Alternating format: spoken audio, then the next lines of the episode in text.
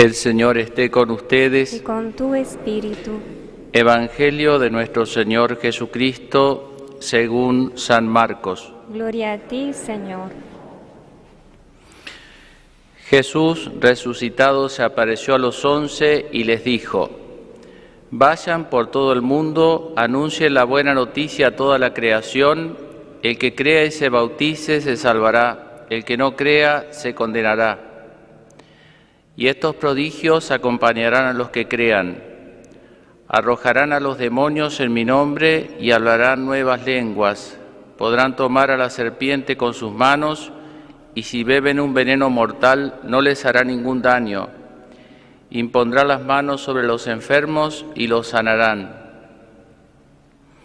Después de decirles esto, el Señor Jesús fue llevado al cielo y está sentado a la derecha de Dios. Ellos fueron a predicar por todas partes y el Señor los asistía y confirmaba su palabra con los milagros que la acompañaban.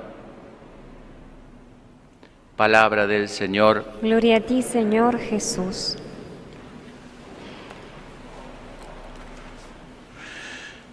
Queridos hermanos presentes en el templo y hermanos que nos escuchan a través de los diversos medios, nos vamos aproximando al final de este tiempo de Pascua con la fiesta del domingo que viene de Pentecostés. En este domingo celebramos, con la misa de domingo, ya como es esta, celebramos la ascensión del Señor, como escuchábamos al comienzo de la, de la guía. Y bueno, hecho que ha sido relatado en la primera lectura que hemos escuchado, 40 días después de la resurrección, Jesús asciende al cielo. Este hecho tiene diversas consecuencias. Para, eh, podemos mirarlo desde nosotros o podemos mirarlo desde Jesús entrando al cielo. Nosotros lo vamos a mirar desde nosotros. La consecuencia que trae es que, eh, digamos, Jesús se esconde. Como dice muy bien San Agustín, no es que se fue, sino que se escondió.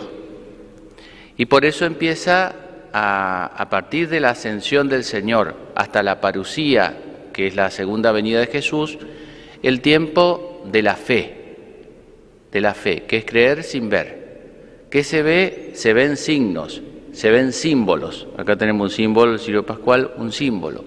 O se ve el pan en la hostia, pero a él no lo vemos tal cual es. O se ven imágenes de yeso, pintadas, etcétera, pero a él no lo vemos tal cual es. ¿Eh? El mundo de los símbolos. Ahí empieza a cobrar fuerza el agua para el bautismo y bueno, y todos los signos desde la palabra, los que nos entran por los oídos, este, hasta por el olfato, con el incienso, etcétera, ¿no? Entonces decimos que se fue pero no se escondió. Esto me gusta eh, poner este ejemplo que lo entienden especialmente los niños y quién no ha sido niño alguna vez.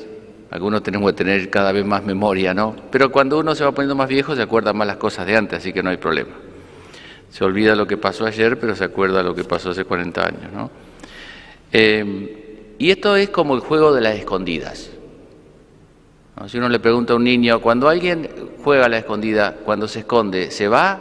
No, se escondió. Y aunque no lo veamos, no significa que no esté. Está, es más, a veces el otro desde el escondite nos bichejea a nosotros, nosotros no lo vemos a él, pero el otro sí nos ve a nosotros. Así comenzó entonces Jesús este juego, digamos así, de la escondida. Y bueno, el juego consiste en que tenemos que buscarlo, tenemos que buscarlo. Sabemos dónde se escondió, esa es la gran ventaja que tenemos, pero eso no nos ahorra el tener que buscarlo. ¿Eh? Porque bueno, sabemos que se escondió el, lugar por excelencia del, escondite de Jesús es la Eucaristía. Así en la hostia consagrada sabemos que está realmente presente Él, ¿no? ahí en la Eucaristía. Él se escondió en sus imágenes, tenemos el cuadro de Divina Misericordia allá arriba, atrás, bueno, el Sagrado Corazón de Jesús, en sus imágenes, se escondió en sus ministros, en la iglesia, especialmente en sus ministros, Por eso cuando el sacerdote consagra, dice, esto es mi cuerpo, y es Jesús el que lo dice de algún modo, porque no es mi cuerpo, ¿no? el cuerpo de Jesús. O cuando el sacerdote perdona los pecados, no lo hace a título propio, sino yo te absuelvo, ese yo es, es, el poder de, de Jesús. Se escondió los ministros, a veces lo escondemos más, a veces lo escondemos menos. ¿no?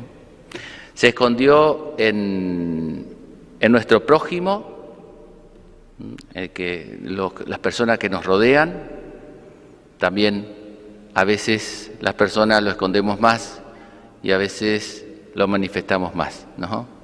Pero ahí está, siempre está. En santos, ahí se nota más su presencia.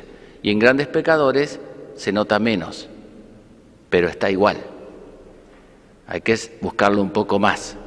Vieron como la, eh, cuando se restaura una obra de arte se le sacan todas las capas que se le han ido agregando, porque a veces se han restaurado mal a lo largo de los siglos, entonces la idea es volver al original y hay que sacarle varias capas. Y bueno, pero está, el original está. El sello ese de Dios, cuando sella en el bautismo, está en todos nosotros. A veces está la costra de nuestros pecados, pero ese sello es imborrable. Es como el sacerdote. Puede ser mal sacerdote, buen sacerdote, siempre sacerdote. Cristiano puede ser buen cristiano, mal cristiano, siempre será cristiano. ¿Mm? Un tiempo que se puso medio de moda eso de la apostasía colectiva, algunos que decían yo quiero, no, eligieron por mí, o sea, eligieron por mí, yo quiero, no quiero ser católico, tendría que cambiarse el nombre también, ¿no? O elegir nacer en otro lado, no sé, porque muchas cosas que uno no elige. Pero bueno, y entonces querían que uno lo saque del libro de bautismo. Está bien, lo sacamos de un papel, pero el sello ese que tenés, esa marca, es como si vos, esta tu mamá, y vos decís, yo no quiero ser hijo de esta mujer, quiero ser hijo de esta otra. Bueno, lo siento mucho también, pero esta siempre será. Eso es algo genético.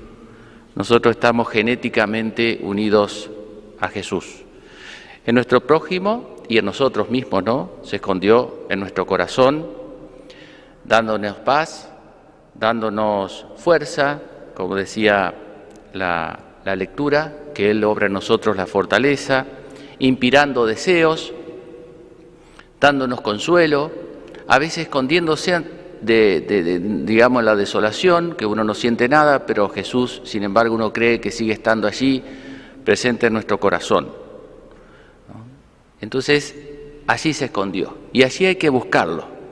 Y hay que buscarlo en todos esos lugares, en todos esos lugares, que son como una suerte de, vasos comunicantes. Si, tendríamos que comparar las distintas presencias de Jesús, diríamos que lo que más nos supera nuestras capacidades humanas es la presencia en la Eucaristía. Por eso decimos misterio, misterio de la fe. Este es el misterio de la fe, que hoy creo que lo vamos a cantar, ¿no? Este es el misterio de la fe por excelencia en la Eucaristía. Ese es el que más supera nuestras capacidades. Creer que Jesús está en esa hostia pequeña, está todo entero Jesús, vivo. Es el misterio que más supera nuestras capacidades. No lo podríamos demostrar. Si una persona no quiere creer, no hay forma de demostrárselo. ¿eh? Porque supera nuestras capacidades. Eh, ahora, tal vez la presencia que más nos cuesta no es esa sino la presencia que más nos cuesta descubrir es a Jesús en el prójimo. Especialmente con el prójimo que, digamos que es nuestro amigo, que piensa como nosotros, que, nos presta plata, por decir así, es fácil descubrirle, descubrir la presencia de Jesús, todos son buenos.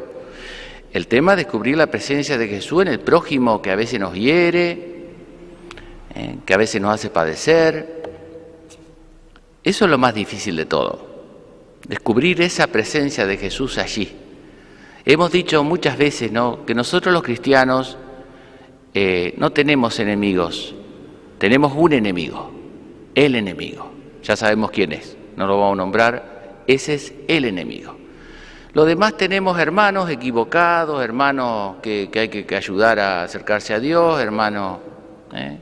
y, y nosotros a veces necesitamos de ellos y así. Pero no tenemos enemigos. Por eso la Madre Teresa, por ejemplo, cuando iba a Calcuta y recolectaba a la gente tirada a la calle, no lo hacía porque se sentía bien, ¿Quién se siente bien? ¿Quién tiene ganas de hacer eso? Ni por una mera filantropía, ¿no? De que le daba lástima. Si usted le da lástima, va y le, le ayuda un poco, pero no compromete su vida por lástima. Lo hacía porque veía la presencia de Jesús, por supuesto, es un carisma particular, ¿eh? Pero lo que no es particular es que ella veía la presencia de Jesús en el prójimo. Y eso lo hacía ayudarlo por amor a Dios. No solamente porque se sentía bien, o le caía bien, o le debía algo, o etcétera, etcétera. ¿no? Eso es la auténtica caridad. Y si bien no hay que oponer, vieron que hay personas que dicen, eh, mirá lo que van a la iglesia, mirá está fulano, dice, ¿qué es preferible ser buena persona o ir a la iglesia? No sé, ¿y qué es preferible, desayunar o almorzar? ¿Y por qué vamos a poner desayunemos y almorcemos? No, no hay por qué oponer, hay que ser buena persona y venir a la iglesia. Uno entiende lo que quiere decir. Sin oponer, sin esa dialéctica de que eh, los sacramentos, eh, más vale ser buena persona, caritativa, no juzgar al prójimo, ser misericordioso, eh, eso hay que hacerlo también y hay que hacer esto también, ¿no? Todas las presencias. A Jesús lo tenemos que buscar en todos los lugares, no solo en el prójimo y no solo en la Eucaristía. Pero tal vez, sin oponer, digo, tal vez eh, el signo que muestra, voy a decir una barbaridad, ¿no? Pero bueno, ustedes ya, ya nos conocemos, van a saberlo entender bien. Em, el signo de nuestro cristianismo se mide más por el amor al prójimo que por nuestra devoción a la Eucaristía. Entiéndase en el contexto que lo estoy diciendo. Porque no nos cuesta nada la Eucaristía. No padecemos de parte de Jesús. Es relativamente fácil. Ahora, el prójimo, ustedes y yo y todo lo que vivimos en este mundo, el prójimo el que está al lado, no el que yo elijo. El que está al lado, ese, así como es, ese es mi prójimo. Aquel, este, no el que yo elijo, porque si no, eso es selección. No, ese es mi prójimo. El amor verdadero al prójimo, ahí se mide más nuestro cristianismo. Por supuesto, venimos a la Eucaristía para que nos dé esa capacidad de amar, porque si no, no es posible. Sin mí nada pueden hacer. Por eso no alcanza solamente con el prójimo, necesitamos de la fuerza de la Eucaristía. Pero esa fuerza de la Eucaristía es como si uno come, pero todo, eso después se, muestra cuando uno agarra una pala. Ahí se muestra si uno realmente comió bien y está bien alimentado. Bueno, eso exactamente es lo que pasa en nosotros. Si, encontramos a Jesús en la Eucaristía y en nuestra oración, a Jesús, a la Virgen, a los santos, se va a notar cuando nos toque eh, amar al prójimo y buscar el bien del prójimo. Bueno, este juego, decíamos, consiste en buscarlo. Y es un gran consuelo para nosotros saber que Jesús está, que que no se fue.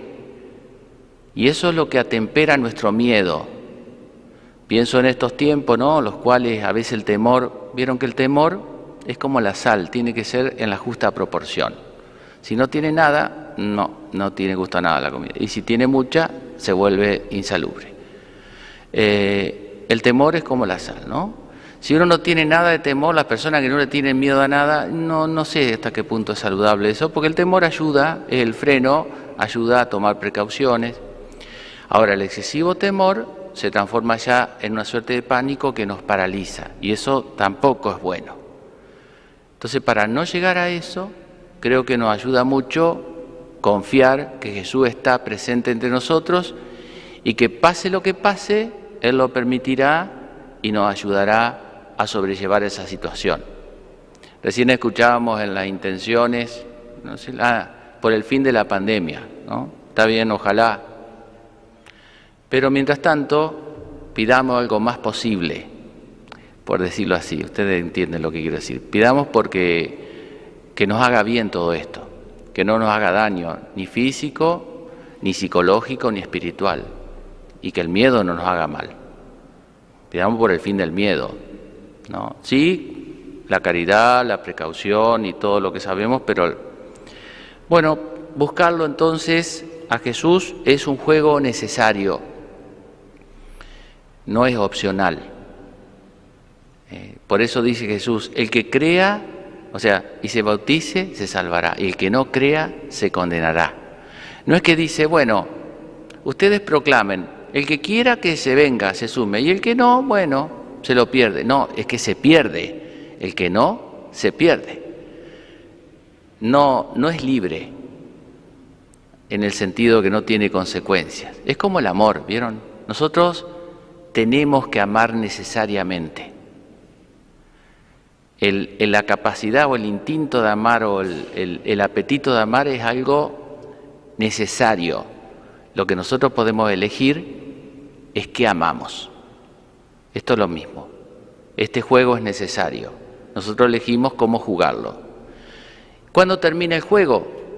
Y bueno, ¿cuándo termina el juego? Si un niño le pregunta, y cuando piedra libre, ¿no? Cuando lo veamos tal cual es. Poco importa, vieron que ahora está que, el fin del mundo, el apocalipsis, que esto, no hay que gastarse mucho en eso, porque usted se muere y se le acaba el mundo, o sea, ya está. Eh, venga Él, vayamos nosotros, eso es lo que importa. No lo otro dejémoselo para los profetas y los profetas que tengan certificado de profeta, ¿no? Em, y digo, el juego termina cuando lo veamos a Él tal cual es. Eso es la vida eterna de modo pleno. Ahí termina el juego. El que no lo vea tal cual es, bueno, va a tener una prenda, una prenda eterna, ¿no? Pero el que lo vea tal cual es, disfrutará de su presencia. Bueno, pidámosle en este día a la Virgen, a los santos, que si podemos decir de alguna manera impropia, pero bien real, que en este momento que nosotros estamos aquí, eh, hay personas como nosotros, inclusive personas conocidas nuestras, que están gozando de la presencia de Dios, de la Virgen, tal cual son, no una imagen, no un símbolo, no escondido, no con barbijo, sino tal cual son, gozando de esa presencia, porque la vida eterna no está al final del camino. La vida eterna nos acompaña durante todo el camino. Todo el camino nos acompaña. Se va a hacer plena al final, pero nos acompaña esa presencia durante todo el camino. Así que ya podemos nosotros gustar de esa presencia escondida mientras vamos de camino para que algún día sea manifiesta. ¿eh? Que la Virgen nos conceda esa gracia.